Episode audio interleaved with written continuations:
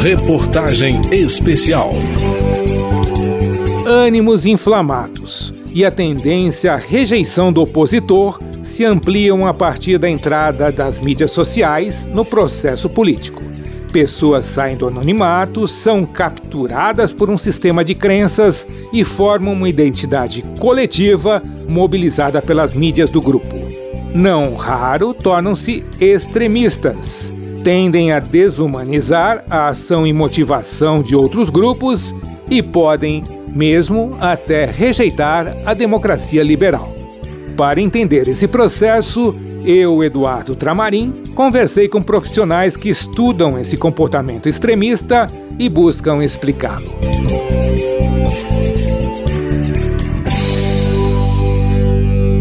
A democracia é nossa bandeira. Golpe é uma história que já sei de cor. Todos nós queremos um país mais justo. Todos nós queremos um país melhor. Preste atenção neste exemplo. Nos anos 60, uma pesquisa realizada nos Estados Unidos apontou que existia uma certa convivência pacífica entre opositores políticos naquele país. Apenas um norte-americano em cada 20 recusava relacionamento com o opositor. Em 2010, uma pesquisa semelhante revelou que metade dos republicanos e 33% dos democratas relutavam em abrir uma porta afetiva para um opositor. Hoje é provável que essa rejeição ao outro tenha se ampliado. Para a psicóloga Ana Tomazelli, a defesa de um posicionamento é saudável até o ponto em que não se adote o discurso de aniquilamento do outro.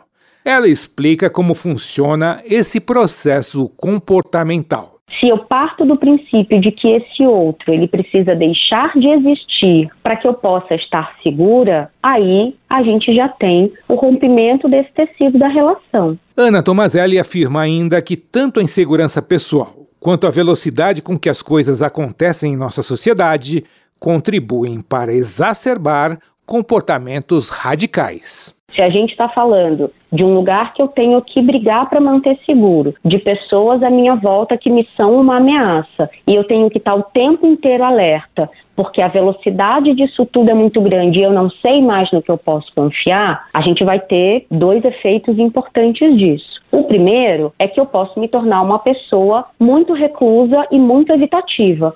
E o segundo grande efeito é o contrário, eu me tornar uma pessoa extremamente combativa, não do jeito saudável. Aquela pessoa que o tempo inteiro está se colocando contra, não está disposta a ouvir, não está disposta a articular um diálogo. Para o professor de Psicologia Social da Universidade de Brasília, Ronaldo Pilate, a polarização política é afetiva.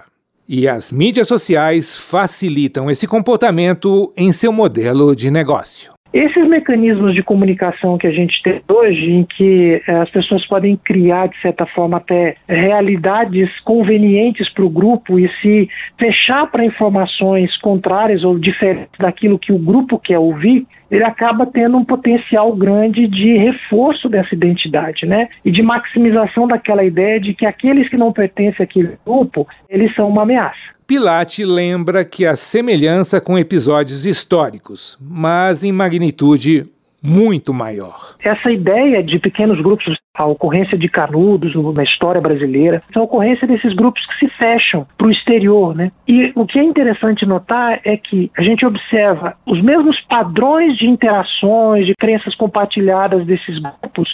A diferença que a gente tem, me parece hoje, a gente tem os mesmos fenômenos acontecendo, mas magnitude inimaginavelmente maior do que tinha na época do Antônio Conselheiro, por exemplo ou que tinha na época daquele famoso reverendo americano que provocou o suicídio coletivo dos 900, né, o Jim Jones, lá no final da década de 1970. O professor da Universidade de Brasília afirma que o impacto desses fenômenos sobre a sociedade deve ser melhor estudado e debatido. Não é uma discussão sobre regulação, regular ou censurar, não é essa a questão. Mas é a gente entender como essa forma de organização social baseada nas mídias, seja nos aplicativos de troca de mensagens, seja nas redes sociais, como é que elas estão impactando, por exemplo, a formação desses grupos, como elas estão impactando essa intensificação da identidade social e da intolerância das relações com outros grupos. Com doutorado em psicologia, André Rabelo é apresentador do programa Minutos Psíquicos no YouTube. Ele concorda com Pilate que a questão é afetiva para a adoção de uma ideologia política nos dias de hoje. André Rabelo diz que a mídia social oferece às pessoas o chamado viés de confirmação, que é aquela tendência das pessoas em valorizar mais informações que são coerentes com suas crenças. As redes sociais oferecem um ambiente que alguns chamam de câmara de eco, ou enfim, de bolhas, nos quais é relativamente simples você ter acesso a uma grande quantidade de informações que corroboram o que você já pensa, o que você gosta. Você está totalmente protegido pelas redes sociais que estão ali tentando te prender, né? Os algoritmos são feitos para você ficar mais tempo lá, para você engajar mais. E nessa brincadeira você vai ficando mais confiante com as suas crenças, né? Algumas pessoas realmente ganham um nível de convicção que faz sentido a gente chamar de extremista. A professora de antropologia da Universidade Federal de Santa Catarina e autora do livro Mundo do Avesso: Verdade Política na Era Digital, Letícia Cesarino, diz que o modelo de negócio das plataformas digitais favorece influenciadores que trabalham com narrativas antipolítica e antigoverno essa internet plataformizada, por se basear em conteúdos gerados por usuários e não pelo jornalismo profissional, produção de verdade, essa internet ela acaba dando uma vantagem comparativa àqueles influenciadores que querem se contrapor ao público convencional, a imprensa, a academia, o próprio sistema político partidário tem como o seu modelo de negócios trazer para o usuário comum uma suposta verdade que é escondida pela mídia, que é escondida pela elite política, pela elite cultural. Para Cesarino, o modelo de negócio das plataformas também favorece o encontro de grupos que aceitam teorias da conspiração. No campo da política, fica realmente muito explosivo, porque as pessoas passam a duvidar das próprias instituições, das próprias infraestruturas que dão lastro, por exemplo, para uma eleição. O público conspiratório, ele necessariamente leva ao extremismo, né? porque as pessoas que veem o mundo através de uma gramática conspiratória, elas perdem a confiança nas instituições, nos especialistas, no jornalismo profissional. Então é muito fácil elas serem radicalizadas a professora Letícia destaca ainda o ambiente de enxurrada de informações que leva o usuário comum a ajustar seu entendimento de acordo com narrativas mais simplistas que atribuem culpa a grupos de elite. E a desradicalização dos extremistas políticos? Será ela possível?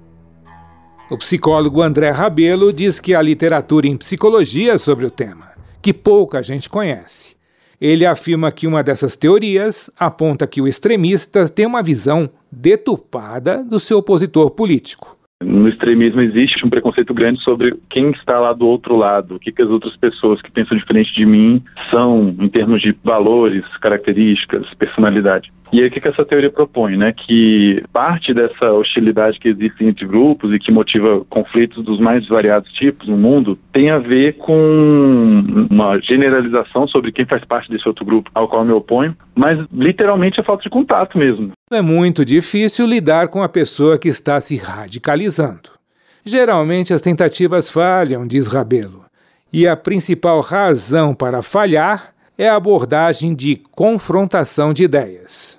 Tampouco se deve deslegitimar o interesse da pessoa por aquilo, deslegitimar o grupo ao qual ela está se filiando, a ideologia, e tentar impor à pessoa o que ela deveria fazer. É o que destaca o psicólogo ouvir a pessoa, sabe? Tentar entender o ponto de vista dela, não ficar tentando só dizer que ela está errada. Uma pessoa que está se radicalizando, para ela aquilo que ela acredita faz todo sentido. Depois de você ouvir a perspectiva da pessoa, entender o que ela pensa, eu acredito que vai ficar muito mais claro para você o que que você pode trazer para ela também de contribuição, né? De outros pontos de vista, relativizar coisas que ela está colocando ali, que não é necessariamente daquele jeito e tal, mas sempre num diálogo e não numa imposição. Colocar a pessoa radicalizada em contato com outra que tenha passado por processo semelhante de radicalização é sempre o mais indicado pelo respeito mútuo que poderá existir entre os dois. É o que garante André Rabelo. Templos destruídos no Tibete, divisão da Palestina, guerra civil na Síria, conflitos que a gente nem imagina.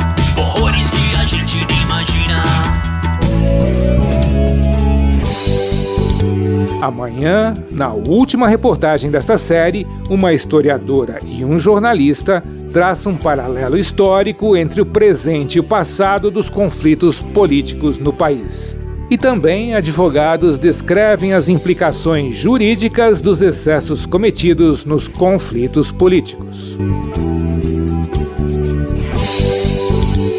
Reportagem especial.